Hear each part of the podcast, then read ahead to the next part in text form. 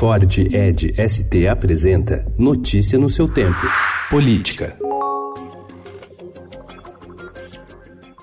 Em sua estreia na Assembleia Geral da Organização das Nações Unidas, o presidente Jair Bolsonaro fez ontem um discurso no qual classificou como falácia a tese de que a Amazônia é patrimônio da humanidade e criticou o que chamou de espírito colonialista de países que recentemente questionaram o compromisso do país com a preservação ambiental. É uma falácia dizer que a Amazônia é patrimônio da humanidade e um equívoco, como atestam os cientistas, afirmar que a Amazônia é o pulmão do mundo.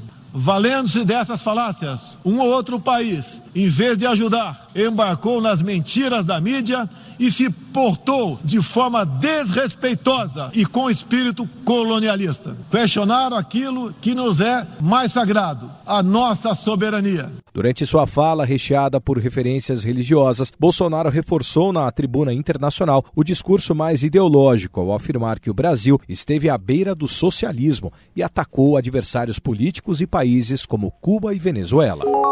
Em seu primeiro discurso na ONU, o presidente incorreu em exageros e alegações falsas, segundo checagens feitas pelo Estadão Verifica. Ao atacar o Mais Médicos, por exemplo, Bolsonaro insinuou que os profissionais cubanos enviados ao país seriam agentes do regime comunista de Cuba e que teriam atuado sem nenhuma comprovação profissional. A lei que instituiu o programa de cooperação estabelece que os médicos estrangeiros participantes deveriam apresentar diploma expedido por Instituto de Educação Superior Estrangeira e habilitação habilitação para o exercício da medicina no país de sua formação. Os cubanos foram apenas dispensados de revalidar o diploma no Brasil por três anos.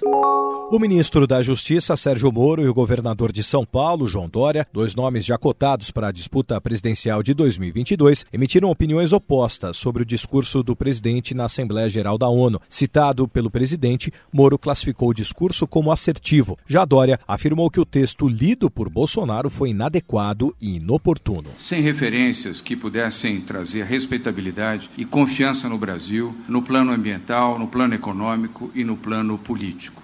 Lamento que o presidente Jair Bolsonaro tenha perdido mais uma oportunidade para o Brasil. Indicado pelo presidente Jair Bolsonaro para chefiar o Ministério Público Federal, o subprocurador-geral da República, Augusto Aras, dirá hoje aos senadores que defende a correção de desvios e excessos da Operação Lava Jato. Crítico de métodos personalistas da investigação que apura um esquema bilionário de corrupção no país, Aras vai sustentar que a impessoalidade deve ser regra geral para todos os agentes públicos. Ele passará por sabatina na Comissão de Constituição Constituição e Justiça do Senado e precisa ter o nome aprovado pela Casa para comandar o MPF pelos próximos dois anos. Notícia no seu tempo. É um oferecimento de Ford Edge ST, o SUV que coloca performance na sua rotina até na hora de você se informar.